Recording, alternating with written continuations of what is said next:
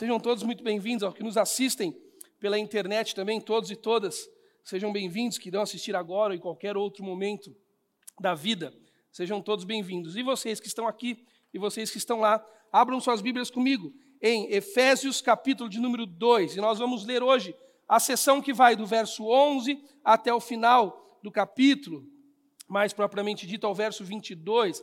Guarde aí, segure a sua Bíblia ah, aberta nesta localização e já já voltaremos para esse texto, tá bom? Efésios, capítulo 2, versículo de 11 a 22. Nós estamos em uma série de conversas aqui na Revive, uma série de conversas sobre a arte de fazer comunidade. Na nossa primeira conversa, dois domingos atrás, tivemos o Dia das Crianças no meio disso e foi uma delícia, não é? Ah, mas na nossa primeira conversa, nós ah, consideramos que comunidade é o que nós fomos criados para ser. Olhamos no Gênesis para o Deus que é um Deus comunitário, o Deus Pai, o Deus Filho e o Deus Espírito Santo, a comunidade triuna, a triunidade de Deus. Vimos que mesmo antes de Deus criar o mundo e criar a humanidade e colocá-la no mundo, Deus já era e eternamente foi, e eternamente será uma linda, eterna e perfeita comunidade de amor que expressa amor dentro da sua própria comunidade triuna. Vimos que os filósofos, os teólogos, perdão, antigos chamavam isso de pericorese, uma dança da antiguidade, que as pessoas que estavam na roda da dança tinham que imitar a pessoa que estava no centro. Na verdade, os teólogos da antiguidade não sabiam descrever muito bem esse grande mistério, porque é um grande mistério a Trindade. Como disse na ocasião para vocês, quando perguntado ao grande Agostinho de Pona, Santo Agostinho, o que era a Trindade, ele disse: Eu sei dizer, mas se você me pedir para explicar, aí eu já não sei mais. Porque é um grande mistério a triunidade de Deus. Mas o ápice da criação humana, no capítulo 2, o ápice da criação de Deus, no final do capítulo 2, nós vemos que é um casamento, um matrimônio. Olha que coisa linda. Ontem à noite eu fiz a confirmação dos votos de 50 anos de um casal aqui da igreja, 50 anos de casamento, bodas de ouro. Pensou chegar lá? E eu disse para eles ah, que o ápice da criação foi um casamento, um matrimônio, e o celebrante era o próprio Deus. E eu disse para os dois: vocês vão ter que se contentar comigo mesmo aqui, não tem outro. E que a decoração era o Éden. Mas por que o matrimônio de Adão e Eva? Por que a reunião de Adão e Eva? Não a união, porque Adão e Eva já eram unidos na imagem de Deus. Eles foram agora reunidos num matrimônio. Porque essa reunião é o ápice da criação. Porque lembra que conversamos que o alvo de Deus na criação é revelar Ele na sua totalidade. E o Deus total é um Deus comunitário. Então ele pegou indivíduos criados por ele, que sozinhos não revelavam Deus na sua totalidade, e os reuniu para que eles, como comunidade, como família humana, revelasse Deus, a família divina. Então nós somos criados para a comunidade. Porque o alvo da humanidade é revelar o Deus que a criou. E o Deus que a criou é um Deus comunitário. Então fomos feitos para sermos comunidade. Mas vimos também que a comunidade sofreu um golpe, o golpe do pecado. E aquela função da humanidade, que era fazer comunidade, foi ofendida pelo golpe do pecado. A rebeldia da humanidade do primeiro casal da humanidade em se rebelar contra o Criador. Então, esta humanidade agora, que tem as marcas da queda e do pecado no seu coração, esta humanidade precisa trabalhar na arte de fazer comunidade. Fazer comunidade não é uma tarefa fácil e simples para homens e mulheres como eu e você, que temos em nossos corpos a marca do pecado, a marca da queda. Nós que vivemos em uma sociedade marcada pela queda e pelo pecado e que por isso se tornou em uma sociedade de indivíduos, individualismos, egoísmos, hedonismos, prazeres próprios, como o próprio Paulo fala em Efésios, pessoas que viviam pelos seus próprios desejos e vontades. Por isso, nesta vida que temos, agora em Cristo, redimidos, resgatados por Ele, nós temos que trabalhar na arte de fazer comunidade. Em Cristo Jesus.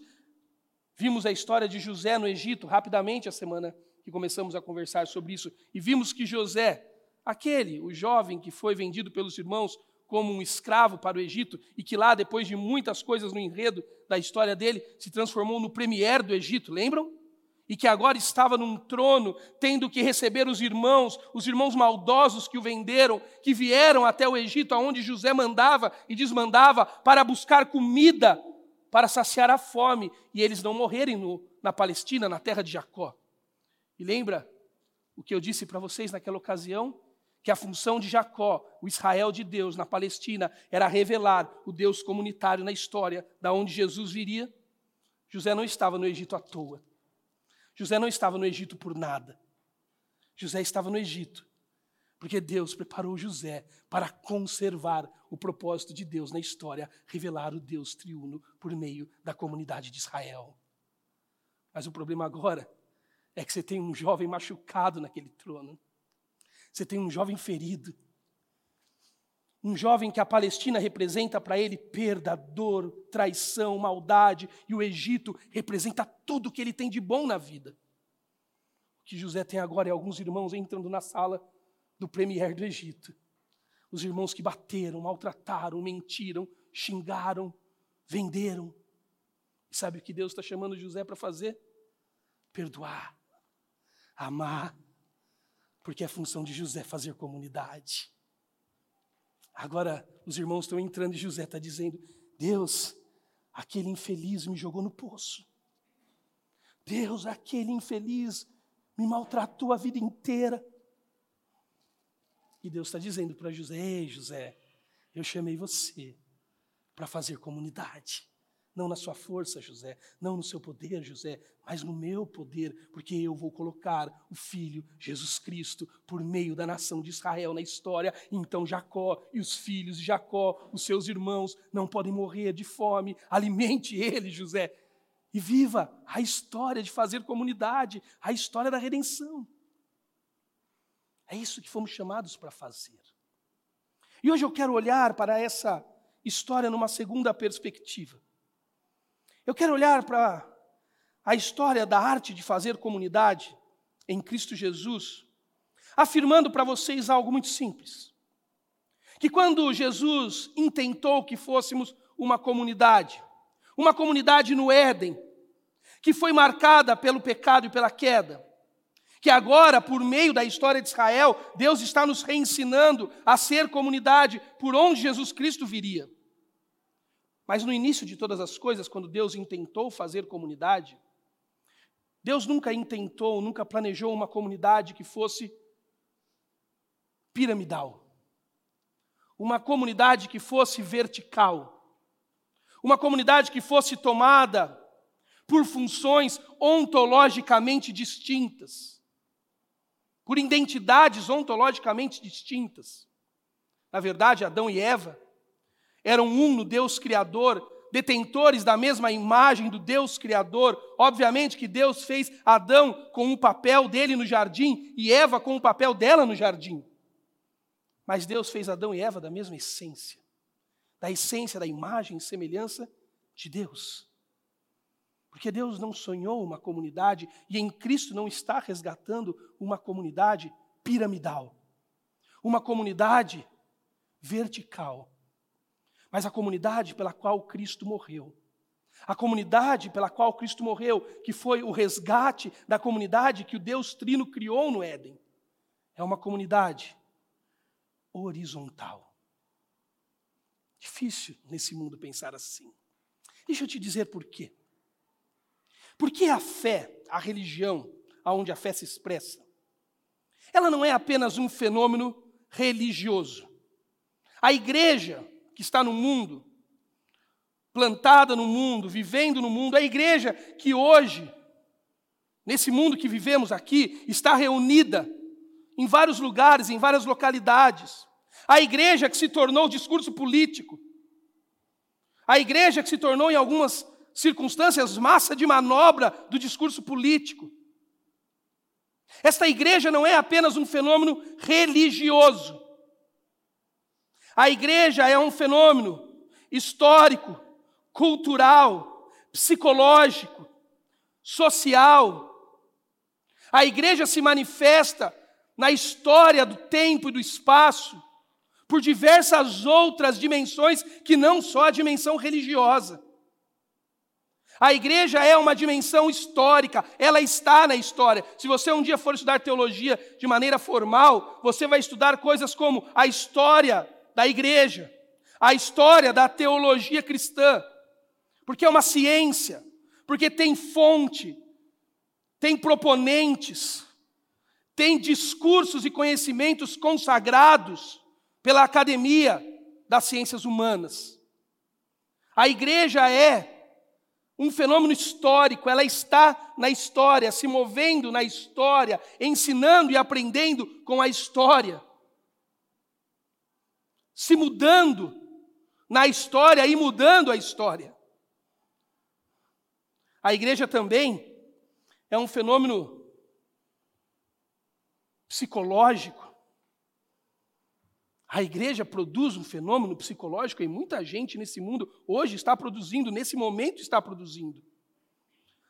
A religião produz discursos, a igreja produz discursos que movem a mente de pessoas, que fazem pessoas acreditarem em discursos, em ideais, em ideologias, que fazem você vir de manhã numa, num culto, e às vezes não movido por verdades seguras e consagradas, mas movidos por um discurso motivacional que vem de encontro, vai de encontro a questões intrínsecas a você, a dores, angústias. E você sai daqui movido psicologicamente. A igreja é um fenômeno cultural. A igreja se expressa culturalmente. Quando você imaginou, você que é de igreja há muitos anos, quando você imaginou que você ia ver uma guitarra tocando distorcida na igreja? Alguém ia tocar um piano assim, igual o Serginho? Que ia ter bateria? Porque a igreja é, uma, é um fenômeno cultural. Quando você imaginou que você ia ver um pastor de camisa para fora da calça, usando um microfone e podendo se mover no palco? Porque a igreja é um fenômeno cultural. Uma igreja que transmite na internet. Porque a igreja não é apenas um fenômeno religioso. E quando quiserem dizer isso para você, desconfie. Estão te manipulando.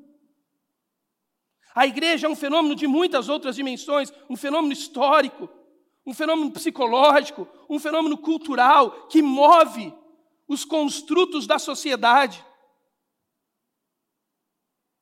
E quando olhamos para a igreja como fenômeno psicológico, cultural, histórico, a igreja precisa, para sustentar os discursos dela na história, na cultura, na relação com a sua mente e as suas inquietações, ela precisa se alimentar de um formato, de uma estrutura piramidal, vertical.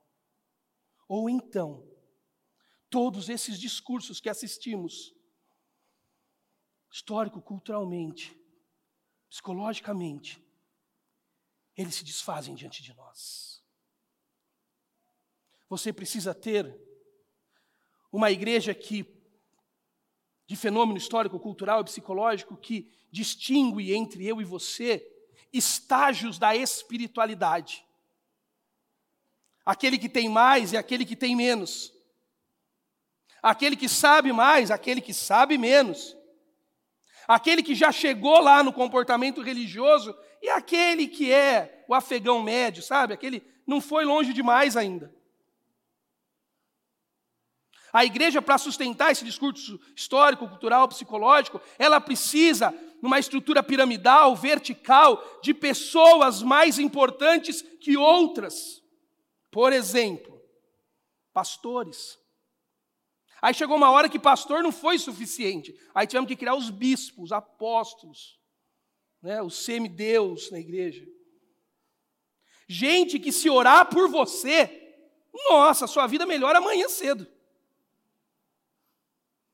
Gente que não é alguém que ora com você, é alguém que ora por você.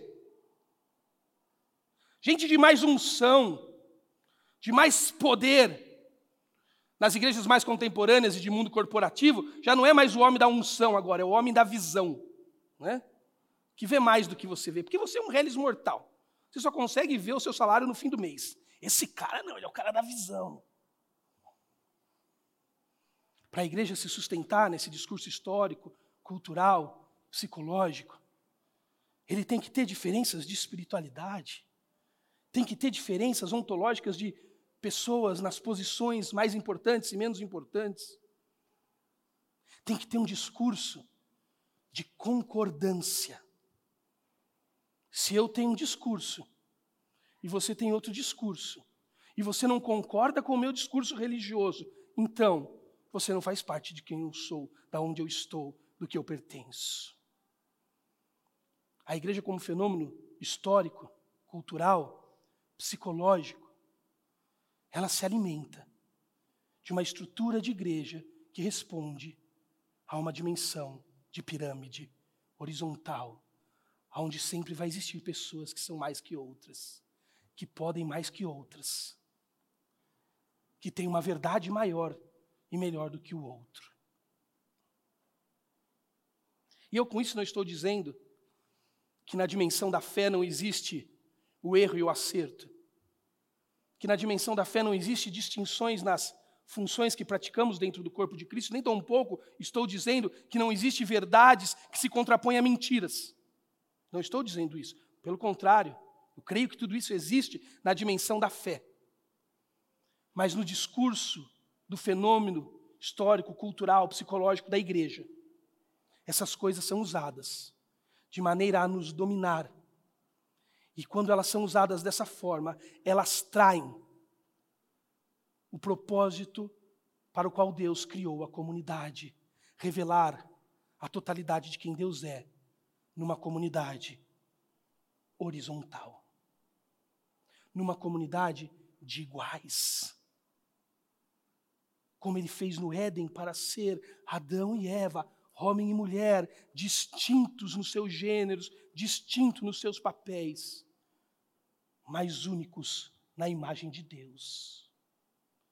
O que o Senhor Jesus vem fazer quando redime a história por meio do sacrifício é inaugurar de novo esta horizontalidade da comunidade. Por isso ele diz aos Gálatas: não há mais homem nem mulher, não há mais gregos nem judeus, não há mais livres nem escravos. O que ele está dizendo? Não há mais gêneros, não é isso que Paulo está dizendo.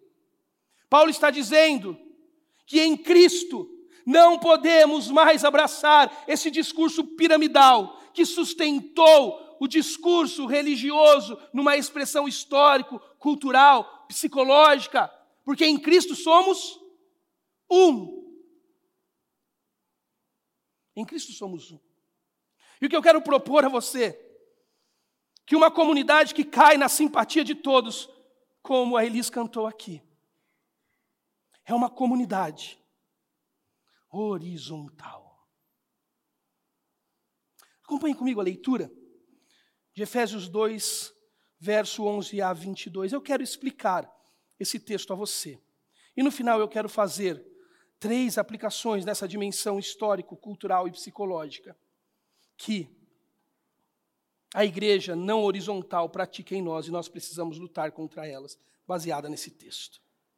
Efésios capítulo 2, versículo 11 a 22 diz assim: Portanto, lembrem-se que anteriormente vocês eram gentios por nascimento e eram chamados incircuncisão pelos que se chamam circuncisão feita no corpo por mãos humanas, e que naquela época vocês estavam sem Cristo, separados da comunidade de Israel, sendo estrangeiros quanto às alianças da promessa, sem esperança e sem Deus no mundo. Mas agora, em Cristo Jesus, vocês que estavam longe foram aproximados mediante o sangue de Cristo. Pois Ele, Cristo Jesus, é a nossa paz, o qual de ambos fez um e destruiu a barreira, o muro da inimizade, anulando em seu corpo a lei dos mandamentos, expressa em ordenanças. O objetivo dele era criar em si mesmo dois, dos dois, um novo homem, fazendo a paz e reconciliar com Deus os dois em um corpo por meio da cruz, pelo qual ele, Jesus, destruiu a inimizade. Ele veio e anunciou a paz a vocês que estavam novamente longe e paz aos que estavam perto. Pois por meio dele, tanto nós como vocês, os gentios, público-alvo de Paulo aqui, temos acesso ao Pai, como disse o Pedro no início, por um só Espírito. Portanto, vocês já não são estrangeiros, nem forasteiros, mas são concidadãos dos santos e membros da família de Deus, edificados sobre o fundamento dos apóstolos e dos profetas, tendo Jesus Cristo como a pedra angular, no qual todo edifício é ajustado e cresce para tornar-se um santuário santo no Senhor. Nele, em Jesus, vocês também estão sendo edificados juntos para se tornarem morada de Deus, pelo Espírito Santo de Deus. Vamos orar pela palavra de Deus. Senhor Jesus, obrigado por estas verdades.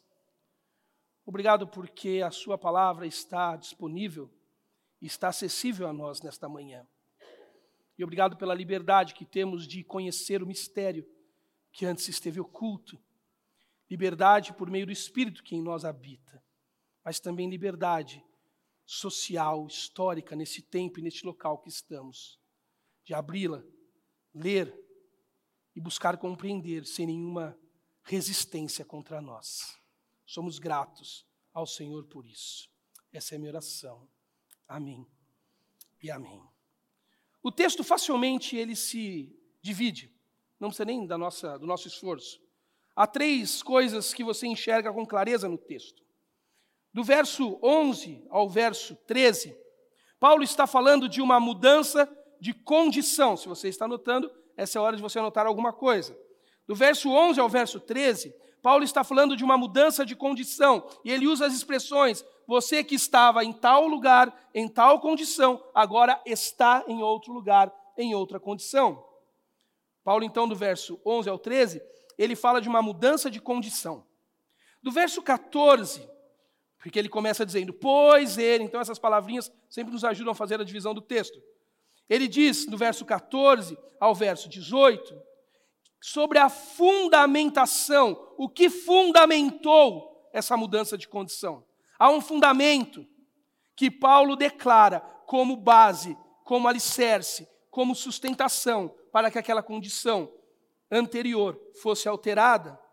E do verso 19, de novo, outra palavrinha, portanto, do verso 19 ao fim, verso 22, Paulo fala das consequências desta mudança de condição, que foi fundamentada pelo que ele explica do verso 14 ao verso 18. Entenderam?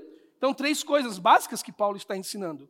Ele está dizendo que há uma mudança de condição, ele fundamenta qual é a base, o alicerce, o sustento de tal mudança, e ele agora, então, no final, diz quais são as consequências produzidas por esse fundamento que fez a condição mudar. Você tem que lembrar que o texto de Efésios é um texto escrito a esse público-alvo que Paulo está chamando de gentios. Quem são os gentios, ou esse povo que está no Império Grego, é todo aquele que não é judeu. Judeu é o povo étnico de Deus. Lá em Gênesis capítulo 12, se você sabe, vai lembrar, se você não sabe, escute. Em Gênesis capítulo 12, Deus chamou um homem, um homem de nome Abraão, e prometeu a este homem, Abraão, que ele daria para Abraão uma nação incontável. E daria para esta nação incontável uma terra, uma propriedade para essa nação habitar a propriedade de Canaã, a Palestina, as, a, as terras de Israel. E Deus disse para Abraão que esta nação incontável que habitaria nesta terra prometida por Deus a Abraão, ela seria uma nação que receberia de Deus uma bênção, e que por meio desta bênção, todas as nações do mundo seriam abençoadas. De quem Deus estava falando quando chamou Abraão em Gênesis 12? Ele estava falando de Jesus Cristo. Deus escolheu um homem fez desse homem uma nação, fez dessa nação uma nação que se tornou um povo com terra, lei, gente. E deste povo, ele trouxe a promessa dele para abençoar a nação, Jesus Cristo, que abençoaria todas as demais nações, como abençoou você, abençoou a mim. Estamos aqui como igreja hoje por conta disso.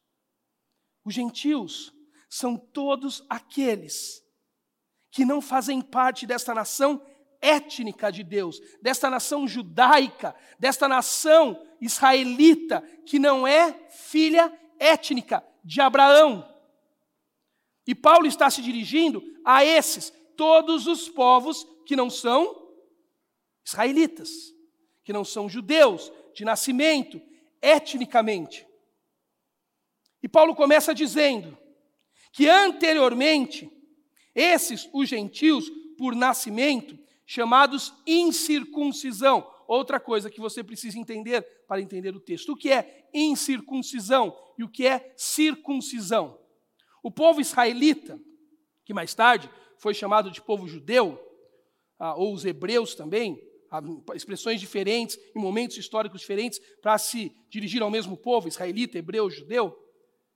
Este povo, ele era marcado como povo étnico de Deus, que tinha fé no Deus de Yahweh, no Deus de Israel, por meio de uma marca física e visível na carne. Ao oitavo dia do nascimento, do sexo masculino, eles eram cravados na carne com uma marca, a circuncisão, para que todos soubessem que eles fazem parte do Israel de Deus. A etnia de Israel, o povo de Israel, o povo de Deus tinha uma marca física, visível, que os inseria, os colocava no povo de Israel, no povo de Deus. Os gentios, todos os outros que não são israelitas, por nascimento, não possuem essa marca. Eles são incircuncisos. E eles são chamados incircuncisos, diz Paulo, pelos que se chamam circuncisão feita no corpo por mãos humanas. E aí Paulo declara então o que isso causava neles. Ele diz: nesta época, vocês, gentios, não israelitas, estavam sem Cristo, separados da comunidade de Israel, estrangeiros quanto à aliança e à promessa. Que aliança? Que promessa? A promessa que de Abraão viria um povo colocado numa terra e que desse povo, nessa terra, viria Jesus Cristo. Abraão recebeu essa promessa e Deus fez com ele uma aliança. Os gentios, não israelitas, aqueles que não tinham uma marca de circuncisão no corpo, estavam distantes, longe, separados desta promessa e desta aliança. Vocês que estavam anteriormente sem Cristo, separados da comunidade de Israel, estrangeiros quanto à promessa e aliança, sem esperança no mundo, mas agora, ele fala de uma nova condição. Mas agora, em Cristo Jesus, vocês gentios, vocês revive, você Joel, você que não nasceu no povo de Israel, você que não é um israelita, você que não é filho étnico e sanguíneo do pai Abraão, vocês em Cristo Jesus foram inseridos na promessa feita a Abraão, foram inseridos na aliança feita com Abraão, vocês foram inseridos no povo de Deus, mesmo que não étnicos israelitas, mas por meio de Jesus, seu sacrifício o corpo, o povo foi estendido. E a condição daqueles que não eram israelitas, que estavam longe, separados da promessa e da aliança, estavam sem esperança, porque estavam sem Cristo. Agora, em Cristo Jesus, Paulo diz: vocês foram trazidos para a comunidade, Vocês foram trazidos para a promessa. Vocês foram trazidos para a aliança. Vocês foram trazidos para o povo de Deus. Mas agora em Cristo Jesus, vocês que estavam longe foram aproximados mediante o sangue de Cristo. O sangue de Cristo faz contraste com o quê? Com a circuncisão israelita. O que identificava uma pessoa como povo de Deus, marca da promessa e da aliança de Deus com Abraão, era a circuncisão na carne. O que identifica a mim é você, como parte da promessa, da aliança e do povo de Deus, não é uma circuncisão na carne, mas é uma circuncisão no coração, realizada pelo sangue do sacrifício de Jesus Cristo. Amém? Nós somos povo. Nós fazemos parte da promessa. Nós fazemos parte da aliança, inclusive hoje fazemos parte da filiação com o pai Abraão. Somos o novo Israel de Deus, somos o povo de Deus, filhos de Abraão.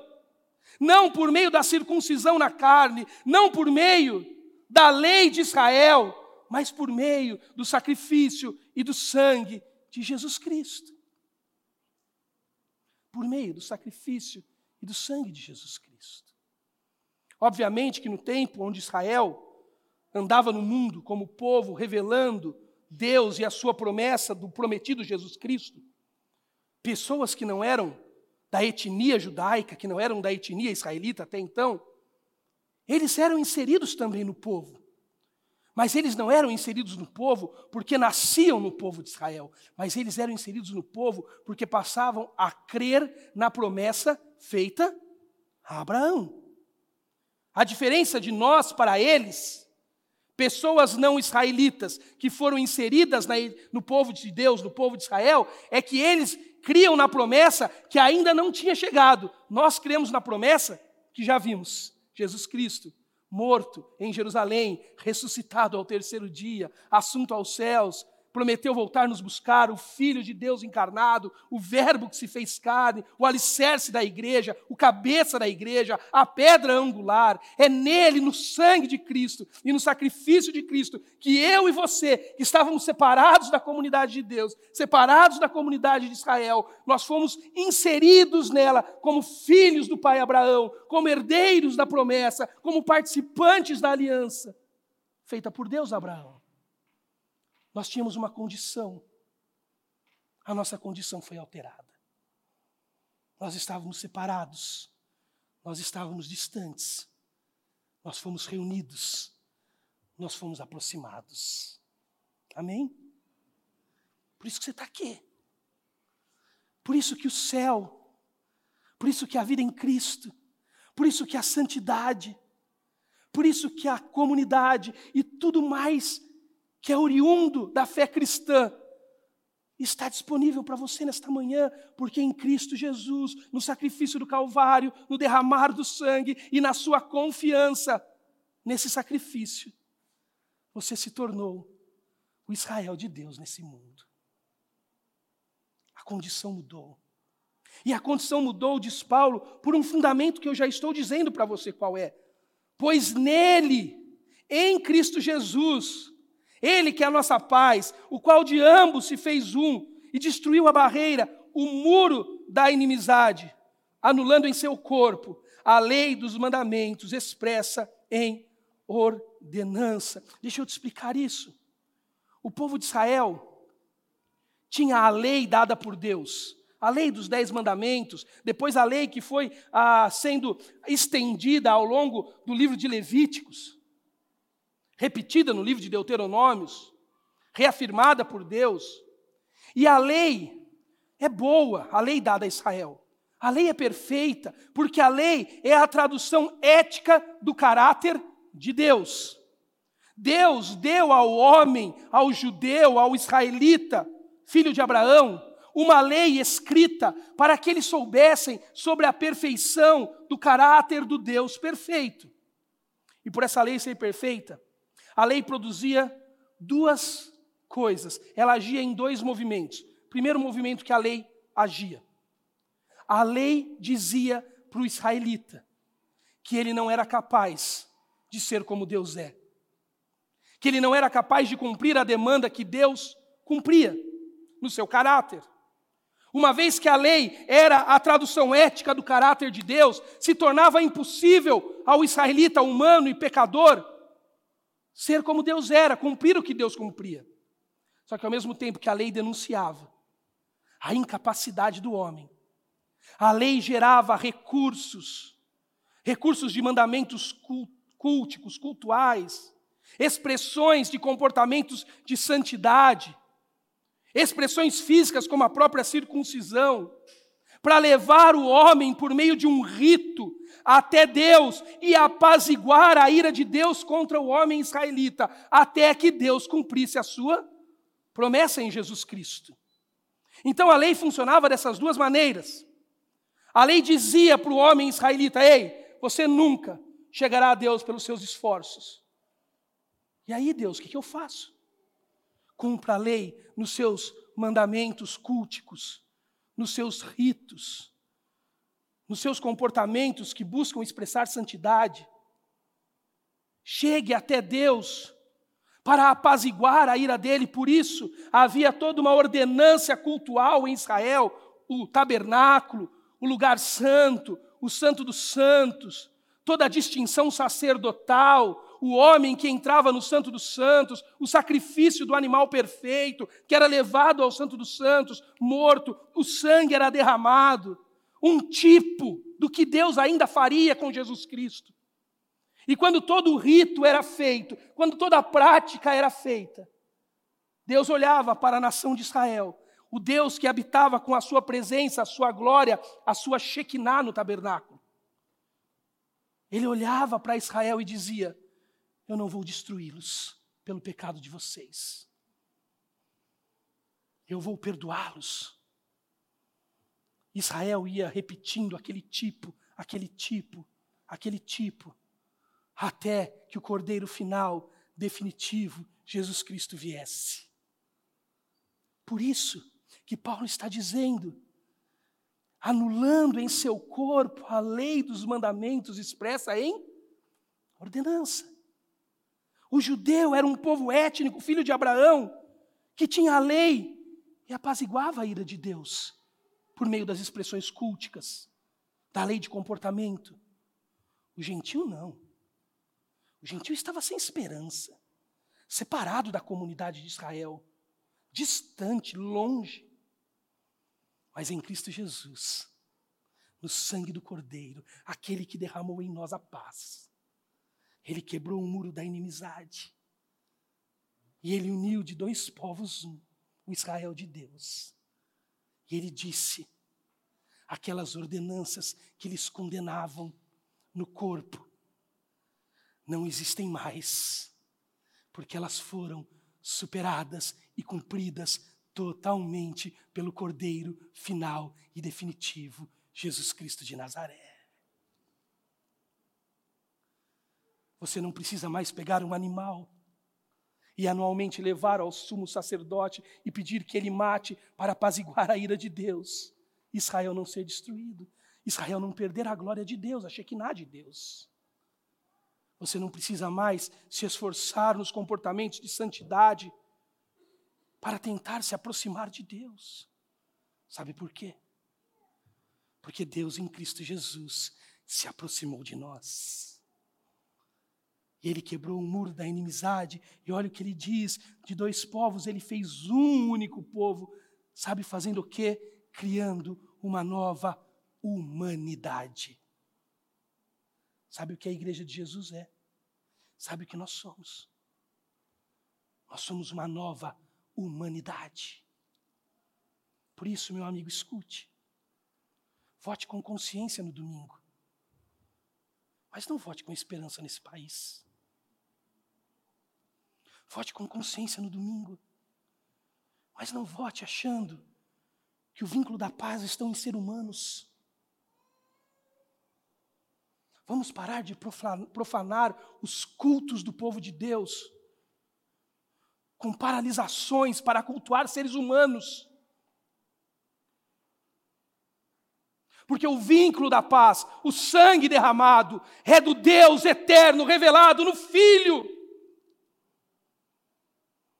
E Ele fez de nós uma nova humanidade, que já é herdeira de uma nova Canaã. Cuidado. Jesus fez. E ninguém pode fazer, por melhor que faça, sequer parecido com o que ele já fez. Ele fez de nós uma nova humanidade. E essa nova humanidade não é uma humanidade que sabe gerir uma educação melhor, uma economia mais pujante.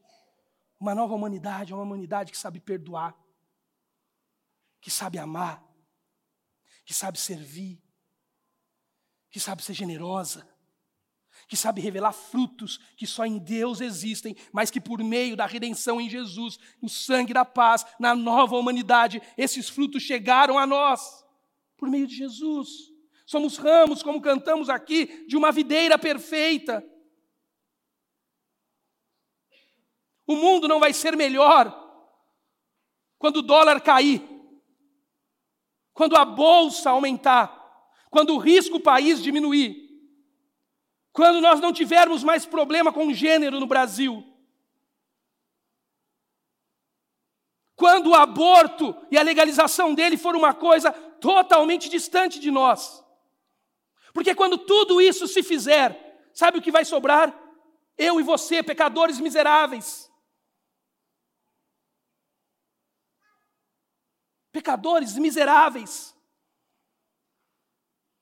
o mundo vai ser melhor.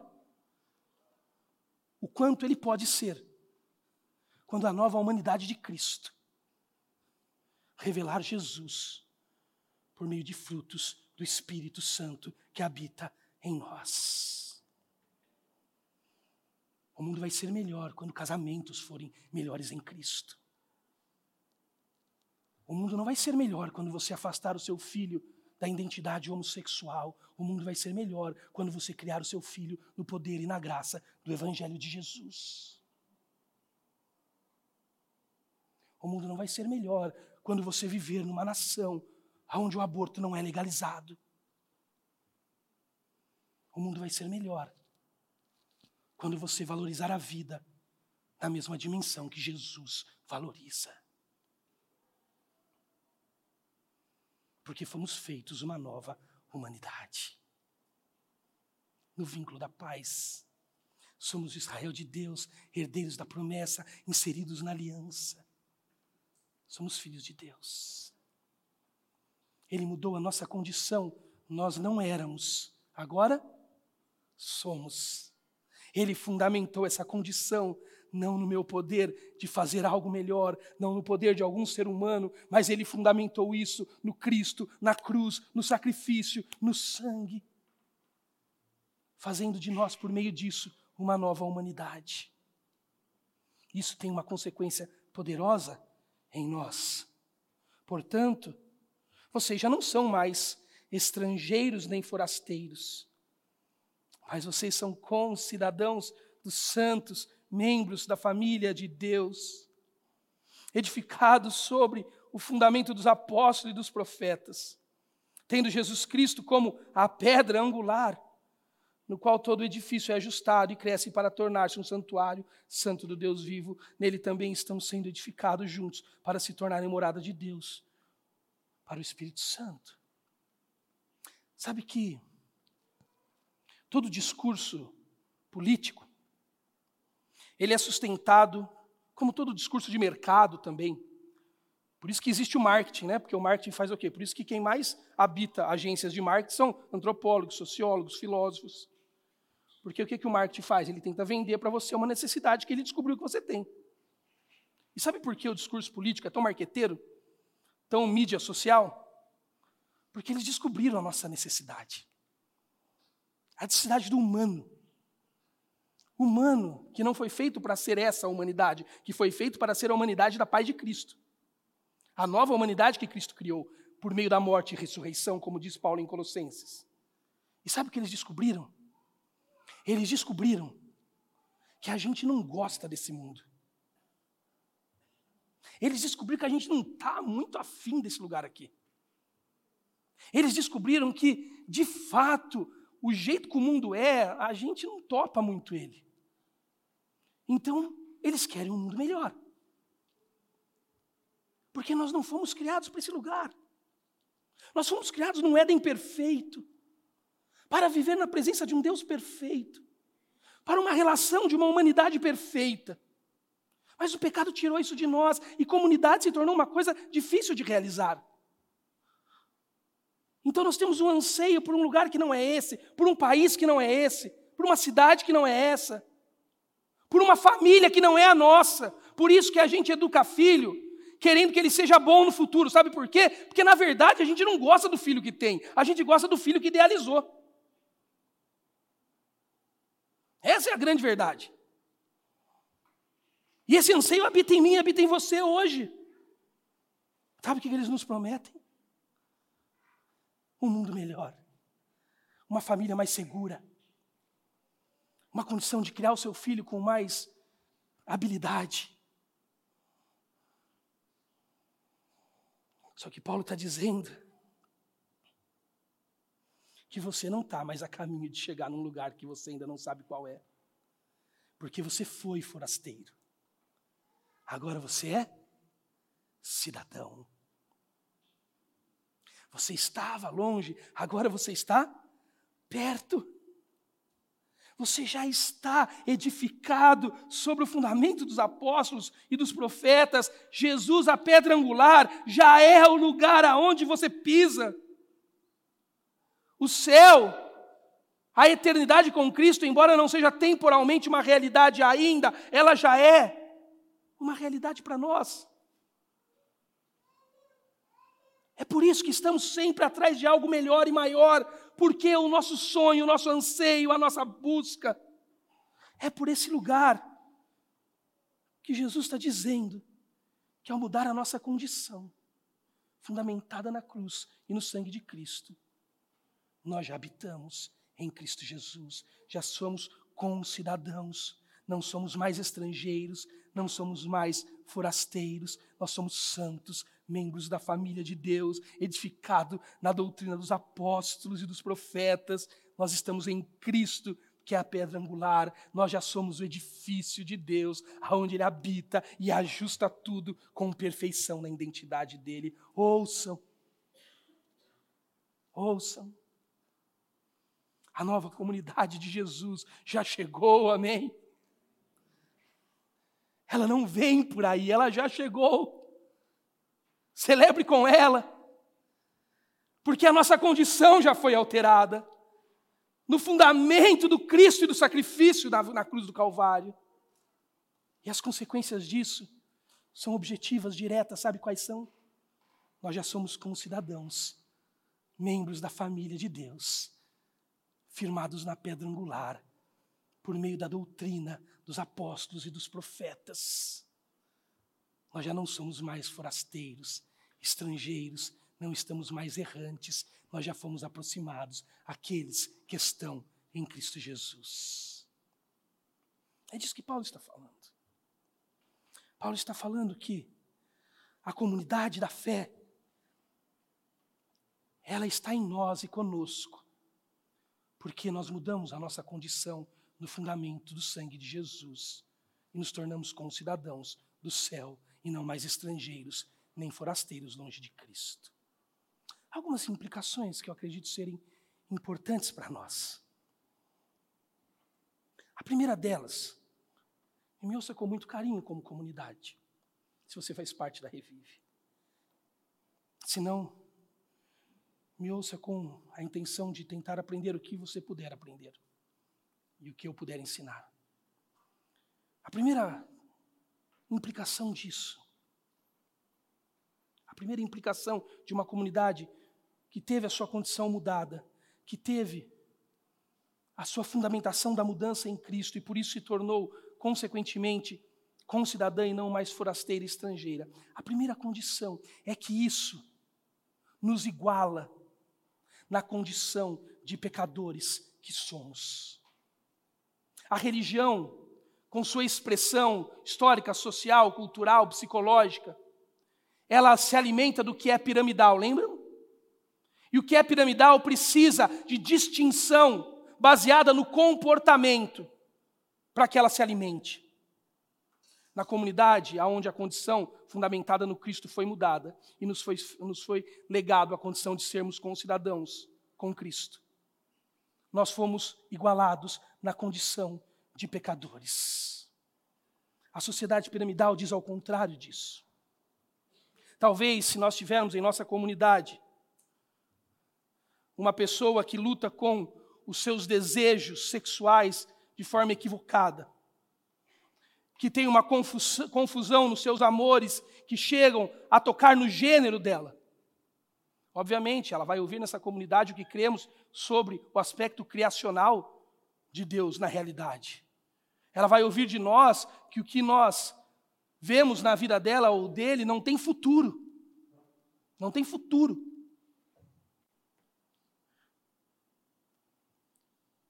Mas e você que está aqui essa manhã? que é o mal pagador dos seus empregados. Imagina se nós fôssemos lidar com a nossa aceitação e não aceitação de maneiras um pouco menos socialmente aceitas ou não aceitas. Se nós sentássemos com você, eu, Guilherme, Pedro, todo mundo aqui da comunidade que lidera, e você falasse: É, eu pago tanto para os meus empregados, eu sei que eu pago pouco, eu uso muito eles, a gente ia falar: Não pode ser membro da Revive. Não pode, você não pode ser membro da Paga mal, você paga mal os seus empregados, não pode. É, eu, eu não tenho muita paciência com a minha mulher, pastor, sabe? Minha mulher, eu sou meio agressivo com ela, eu não tenho muita paciência com meu marido. Não, não, não, não, não pode ser membro da Revive, não. Gente aqui assim não entra. Entra não. Também sou meio agressivo com os meus filhos, pouco amoroso, não tenho paciência. Ah, não, aqui, na Revive, jamais. Gente, pai, assim, mãe, não entra. Não entra. E meu dinheiro, pastor? Estou sempre no vermelho no fim do mês. Eu sou meio descontrolado, descompensado com a grana. Não, não, não, na Revive você não tem espaço. Pode dar meia volta e ir embora, que na Revive você não entra. Imagina se nós começássemos a julgar as pessoas dessa maneira. Você está afim? Podemos começar assim a partir do mês que vem?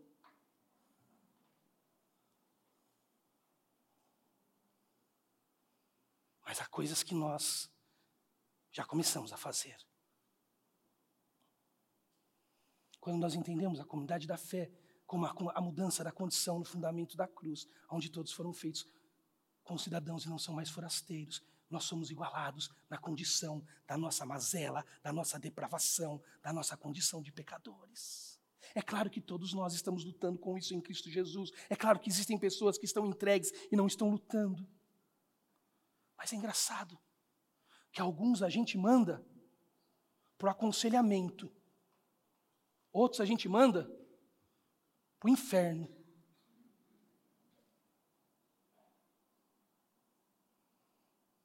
uma comunidade horizontal. É uma comunidade que compreende que o lugar da onde o outro fala com o seu pecado é o mesmo lugar da onde eu falo. Quando eu estou diante de um casal ao longo dos meus 18 anos de ministério que está dizendo para mim, pastor, eu não vou mais continuar. Eu estou orando e dizendo, eu sei que eu posso fazer a mesma coisa. Eu me lembro uma vez aconselhando um rapaz na minha comunidade lá em e eu falando para ele todos os erros que ele estava cometendo, e ele falava: concordo, concordo, concordo. Quando ele terminou de concordar, eu falei: então vamos, pega sua mala, eu te levo de volta para casa. Ele: não vou, não vou, não quero. Porque o pecado corroía ele. E a minha atitude é olhar para aquele homem e dizer: o que ele sente é o mesmo que eu posso sentir. O que ele quer é o mesmo que eu posso querer. O que ele faz não é distante do que eu posso fazer. Uma comunidade horizontal que teve a sua condição mudada em Cristo no fundamento do sangue, que se tornou considerada com ele, é uma comunidade que iguala a todos no pecado, na condição da depravação. Sem Cristo e sem a vida de Cristo sendo formada em nós, nós estamos tendentes aos piores fracassos da vida. Aqui na Revive não haverá espaço para você julgar pessoas assim. Porque somos uma comunidade horizontal. que não nos valemos da desgraça alheia para nos perdermos nos nossos julgamentos. Uma segunda coisa, uma comunidade horizontal é uma comunidade que não viola a consciência dos indivíduos na relação com Jesus. No Antigo Testamento, quando Israel precisava expressar a sua fé por meio dos ritos cultuais, da lei judaica, da lei israelita, da lei mosaica, eles tinham uma estrutura sacerdotal que os representava. Eles pegavam um animal, levavam ao sumo sacerdote, só ele podia fazer. Em Cristo, lemos hoje, a ordenança do corpo foi anulada. Eu não sou um sumo sacerdote. Eu não sou um bispo ou um apóstolo. Eu não tenho todas as soluções para o seu problema. A minha oração não é mais poderosa que a sua.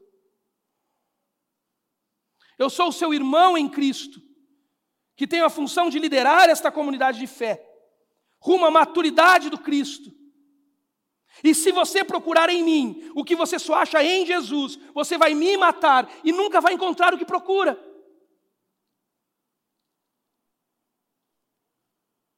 Porque uma comunidade horizontal a própria Bíblia ensina, é feita de um serviço de mutualidade uns aos outros, todos por todos.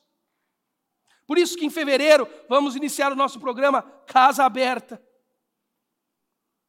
Porque nós queremos centralizar o cuidado da comunidade. Quando eu aperto, espremo a minha agenda bastante, com muita reclamação da minha esposa, eu consigo conversar aqui com três, quatro na semana de vocês? Olha a nossa igreja, não tem cadeira vazia mais, quase. Porque as crianças saíram.